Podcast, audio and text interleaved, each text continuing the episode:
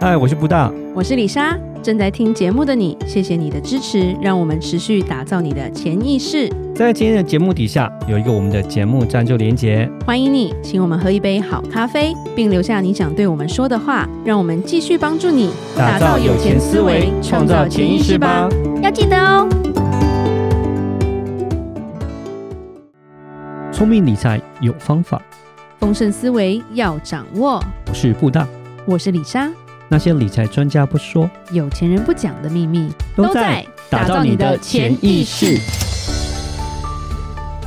打造你的潜意识，告诉你理财专家不说那些事。大家好，我是主持人布大。我是布大人生与职场的好搭档李莎。我们今天要聊一聊一个世界第三富，世界第三富就是第三个有钱人，不是哦第三个负心汉。 ，OK。第三富豪是谁？世界第三富第三富豪，豪对我知道对第一，对，通常知道第一、第二，就是第那一、第二有个，时候会跳来跳去啦。对对对对对对对，对其实前面以前都是什么比尔盖茨啊、巴菲特啊、马对对斯克啊，反正是这几个。然后有那个 Jeff Bezos 对啦，对那时候对对对对对，呃就这几个一直轮替啦，因为 股价的问题。嗯，对，然后就跳来跳去，跳来跳去，然后或者离婚分一半，然后又变少了那种感 觉，对对都会发生这种事。嗯然后巴菲特是比较稳定的啦，是，他比较受有时候他的股票而已，对，比较没有离婚的问题。对爷爷还是比较乖。是今天第三副蛮特别的，他是个印度人，哦，印度人印度佬，不要瞧不起印度佬啊， 没有啦，其实李莎一直很想讲这一集，其实不只是要讲这一个人啦，而是讲说现在世界第三强国是印度了，啊，是，对是是是，欧洲拜拜，对，因为印度成为第五大经济个 体，直接对超越英国，而且他们现在厉害的地方就是在于他们人口也真的是够多，那没错，唯一人口可以跟中国相媲美的就是印度人。嗯，是的，虽然印度，理查一点都不想去，因为听自己同学去玩说哦，餐桌上都是蟑螂，你要把它拍掉啊。然后理查说我崩溃了，啊对，然后他就说哦，你其实你要带卫生纸，然后一般人还会觉得那是什么东西，嗯，对，卫生纸是什么？是用草就可以了。 然后还好，丽莎去的朋友是男生啊，所以她说他们男生还 OK，女生去可能真的会崩溃。她说他们整个背包都是湿纸巾跟卫生纸，对，好然后还有可怕肠胃药 跟水，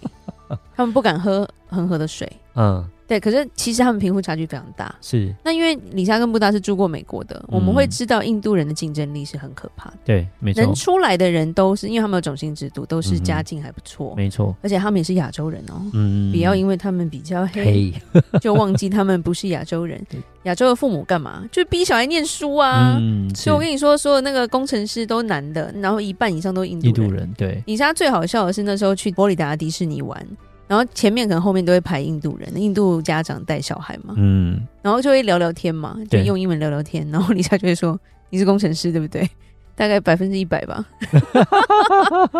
真的都是工程师。工程师这样子，老婆两个啦，老婆一个可能是工程师，另外一个通常会是医生。嗯，不知道为什么医生都是女的，是，我也不懂他们的文化是什么。那有时候我们会看一些印度电影，文化其实跟华人有点像，嗯，只是吃不一样啦。我们没有吃那么多咖喱啦。对 对，但是他们真的有聪明，真的是还蛮聪明的。是有时候真的觉得那些香料是不是会刺激大脑，不晓得，就很搞好不奇。 好，真的好奇。李莎的小孩在美国念书的时候就有说，他说印度人的数学如果不好，就会被怀疑说你是不纯 种。对，怎么可能？不怎是么可能印度这个人只考八十分？你是印度来的吗？你是印度的后裔吗？丢脸这样子。 好，是直接回归主题啦。 嗯，李莎很喜欢聊印度，是因为印度人他们有很多那个民间的语言，但他们的母语是英文，是但是他们的英文发音都非常可爱。很特别对，，今天稍微讲一下，第三大公司它叫做阿达尼集团 a d a n i 嗯 A D A N I），、对，它是一个印度的跨国公司集团，它主要是做非常多的贸易啊，有港口管理，有发电，有能源，有矿业，有机场管理，有天然气，有食品加工跟公共建设，哇，它已经变成一个超大型的公司了。非常多元化，非常非常多元化，可是它不可能一开始就这么大嘛，嗯，它是绝，对已经是透过一些不同的状况去发展出来的一间公司啊。嗯，所以我们今天要讲就是这个人，他的名字就是阿达尼了， OK 他是土生土长的印度人， OK，而且世界这些富有的人前五名，他现在都在里面了。哇，所以他对就是全世界至少就是它九月的时候跳到第，第三啦 OK 还没往前超就对了。嗯对，是而且比较夸张的是，他十六岁就辍学了。哇哇，没有在国立不念书哈，这些人都异常的聪明哦。不要一直说这些有钱人是不念书辍学，其实他们智商可能都两百。是是是，对，但如果我们智商只有八十又不念书，我们就真的什么都不是了。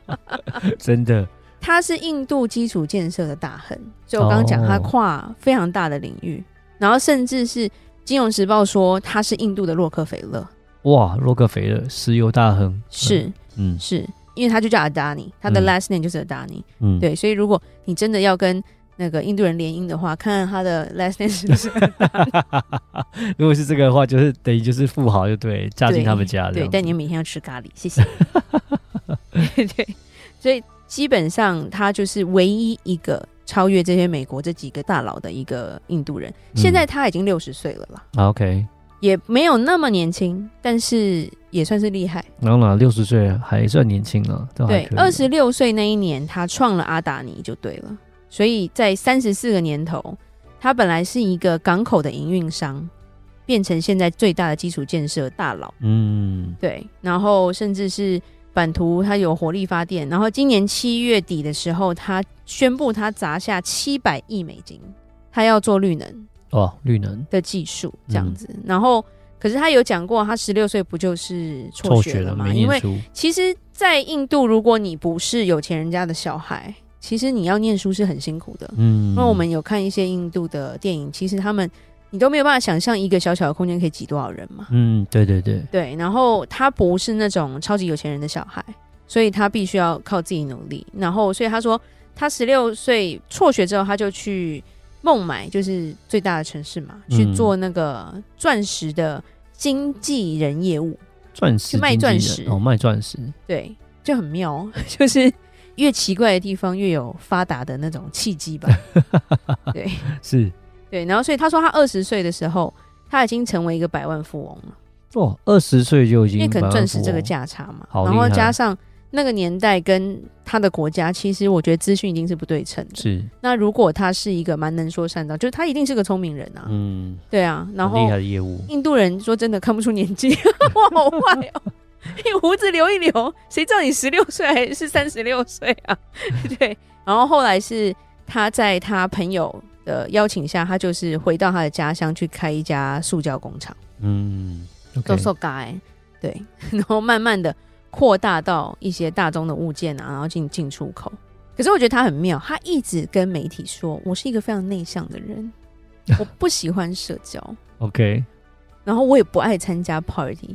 这么内向的人，他稍微有讲说，但是他是一个，他说不管面对什么样的状况，他的内心是很冷静的。嗯，所以李莎才一直看完他的一些字界之后，会觉得说，这个人真的是异常的聪明，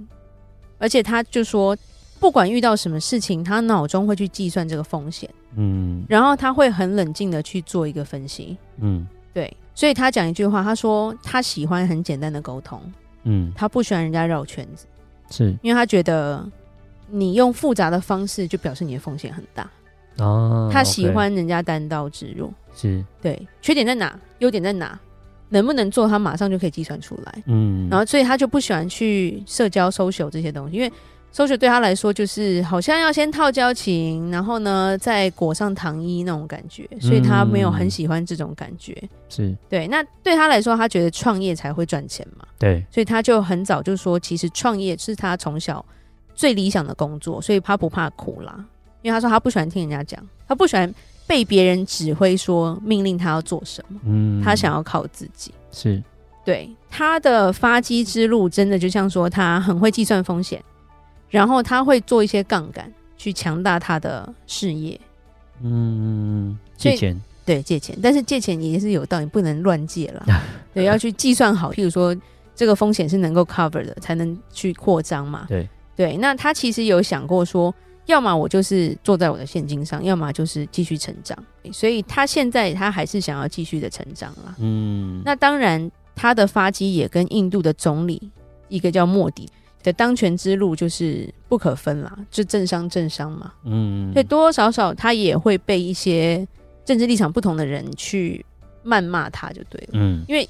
说真的，基础建设基础建设没有政府吗？一定有啦。对啊，而且如果都是他的话，那一定就是为什么会赢到这个招标啊，这个案子啦、为什么会接得到啊？然后这些我相信都还是会，他虽然说不喜欢社交，可是他还是有这些人脉跟关系吧，我相信他还是一定有。对。，那前任总理这个叫莫迪的，跟他听说有不可或缺的关系了。嗯，因为是能够打进基础建设，而且其实这个莫迪也不是一开始就总理，一定是从地方开始的嘛，对慢慢的把他扶持，就是说有点像是政治家有一个非常好的后盾，一个对，企业家在支持他，然后两个就是互相，你不能说官商勾结，应该是说互相合作嗯，政对治，现创金，造双赢这样 的。就总统去就任的时候，他坐的班机是阿达尼的私人飞机，哇，OK，对，可能他们没有有钱到有什么空军一号这种东西。嗯，那关系真的很好，而且就等于是飞机借给他这样子。对，那自从他变成总理之后，他就真的就赢得非常多政府标案，嗯，多多少少他的资产增加了百分之两百三十。哇，OK，对，诶，他应该是二零二零年的时候啦。对啊，所以他算是一个非常有权力跟政治人脉的人，嗯，而且他很注重能源的一些分析，就对了。对他来说，其实我觉得蛮厉害的是，以一般一个十六岁的人来说，他做钻石的生意赚到了一百多万。嗯，有些人就开始玩乐啦，或者是就想说我就可以退休了，啊然后就开始卖课，对不对？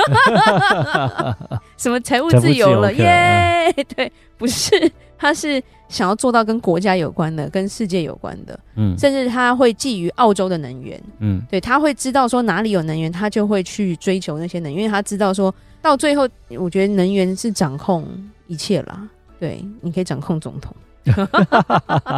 对，那另一方面，他也有一个想法是说，他觉得他不能太依赖中国，嗯，所以印度其实蛮厉害，因为他们他们连在一起嘛，对不 对？呃，有有连在一起。然后吵吵吵吵不停的感觉，对。只是他的意思是说，他要抓住机会，让印度能够有独立的能源，因为其实嗯能源最多的以亚洲来说还是中国。对对，所以他的梦想就是说，他想要独立出来，是说我们可以靠自己的能源。嗯，嗯对，那其实我觉得在以他们的地理位置跟他们的人口密度这些来说，他们是也是很有机会的。因为你看，美国、中国、印度都是人口比较多，虽然美国只有四 亿啦，已经算很多了。中国跟印度都是十四亿嘛。对对，所以以这些来说，他们这样的看法其实是非常厉害的。嗯所以才会把它造成说，在印度这样的环境，就是你吃饭桌上有蟑螂这种感觉的时候，它还能达到它是世界五大富之 一，非常的佩服。是对，那今天其实李莎就是想要介绍这个很特别的人物给大家，因为嗯其实我们不太关心印度的发生什么事，嗯对，虽然还是会去吃个印度菜什么的，但就仅止于此嘛。对，其实，在未来的世界，里莎跟布达还是觉得印度人会占有一席地位啦。嗯，啊对，嗯尤其是我们有出国念书，会发现，因为他们人口也非常多，对所以竞争也是非常非可常怕。激烈，很可怕。每次说，竞争对手不只是只有大陆人哦，嗯哼，还有印度人哦，是对，然后还有韩国人 哦，嗯，这些人都非常的，父母都非常的努力 了。所以，我们我们也不要松懈，我们人口不够多，但是我们就努力一点吧。是是是是。是 好，那我们今天就介绍到这。如果有任何关于理财的问题，欢迎留言或寄信给我们。如果你喜欢今天的节目，请给我们五星评价，而且加入我们的社团，跟我们多多互动哦。打造你的潜意识，让你谈钱不再伤感情。我是布大，我是李莎，我们下次见，拜拜